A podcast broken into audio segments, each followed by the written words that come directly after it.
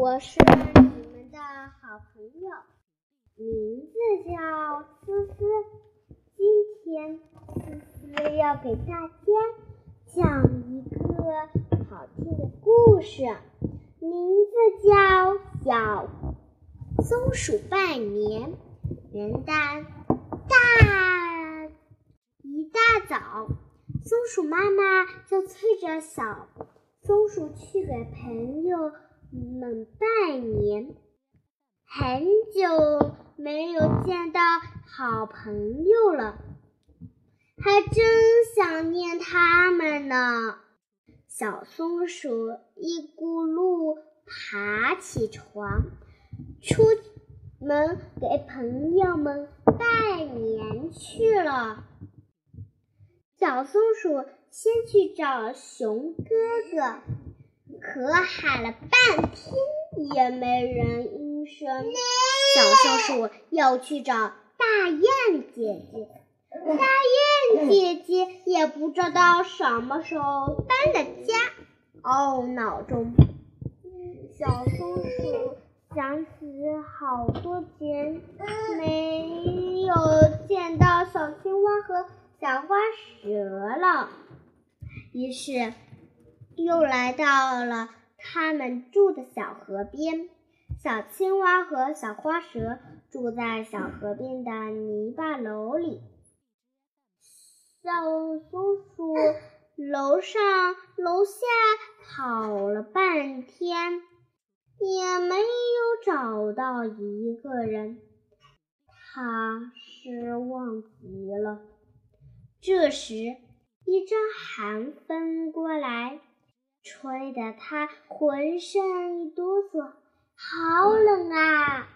小松鼠赶紧跑回了家。回家后，小松鼠借着小嘴跟妈妈讲了半年的经过，鼠妈妈听。松鼠妈妈听了，说：“傻孩子，你找。”那些朋友现在是见不到的。他把小松鼠拉到床前，说：“除了大雁，别的朋友现在都在冬眠呢。”小松鼠眨眨眼睛，不解地问：“冬眠？什么叫冬眠啊？”松鼠妈妈便给他。讲解起来，冬眠就是到了冬天，躲在洞里不吃也不喝，只是睡大觉。熊哥哥一家人在风和日暖的时候才出来看看转转。青蛙弟弟和花蛇妹妹他们。从去年十月开始，一直要睡到今年的三月四份，不管有不管有什么动静，也不会醒。大雁姐姐一家虽然不会睡那么长时间。但却要飞到温暖的南方去过冬。小松鼠听了妈妈的话，嘟起小嘴巴，不高兴地说：“那我只，那我就只能自己跟自己玩了，多没意思。”妈妈说。好孩子，先吃饭吧。下午妈妈带你去拜年，超级连接。小朋友，一到冬天，小动物们都会有各自过冬的地方。许多鸟儿会飞向温暖的南方。小松鼠和小白兔会在窝里藏很多食物，而狗熊等动物就会在冬季到来之前把自己养得胖胖的。小朋友们，你们知道是什么意思了吗？好啦，思思再给你讲一个故事，名字叫《小花猫胡花胡子》。从前有一只小花猫，它长着一身又柔软又光亮的皮毛，两只眼睛又圆又大，小巧的鼻子，梅花形的脚掌。每个见过它的人都夸赞一番。这真，这只小猫真是太漂亮了。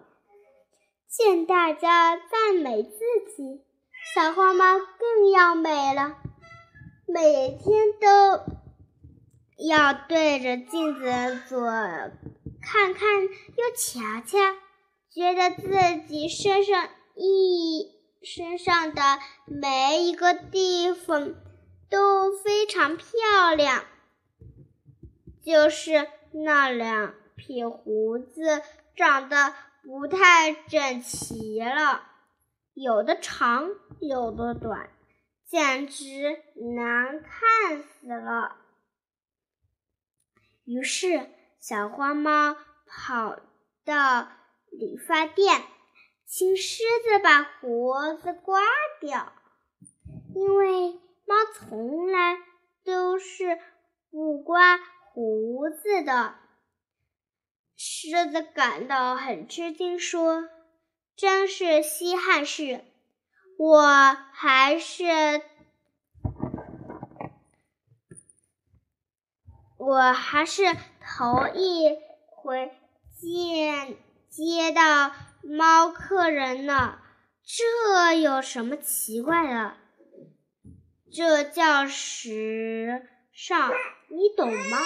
小花猫不难烦恼地说：“我要跟着流行走，做一只时尚的小猫，怎怎么能跟那些土老帽儿 们相提并论吗？你还是赶紧动手吧。”小花猫的话都说到这番上，狮子也不好再多说什么，拿起剃须刀，刷刷刷，十几刀就将小花猫的胡子刮光了。小花猫对着镜子一瞧，不错，胡子没了。果真漂亮，皮肤也显得更加细腻了。可是从此以后，小花猫再也逮不住老鼠了。有时老鼠从它的身边跑过，它也丝毛没有察觉。至于有口的。洞在这里，不能出，能不能进去，也根本不知道了。原来它的胡子就像一个探路器，平时走路全凭他。现在胡子没有了，小花猫就等于瞎了一只眼。超级连接，小花猫的胡子就像一把尺子，如果胡子碰到洞口两边，就说明这个洞太小了，猫钻不进去，要再从别的途径去捉老鼠。如果胡子破不到洞，猫就会一下子冲进，把老鼠们逮住。好啦，今天的故事就讲到这里了，下期再见，拜拜。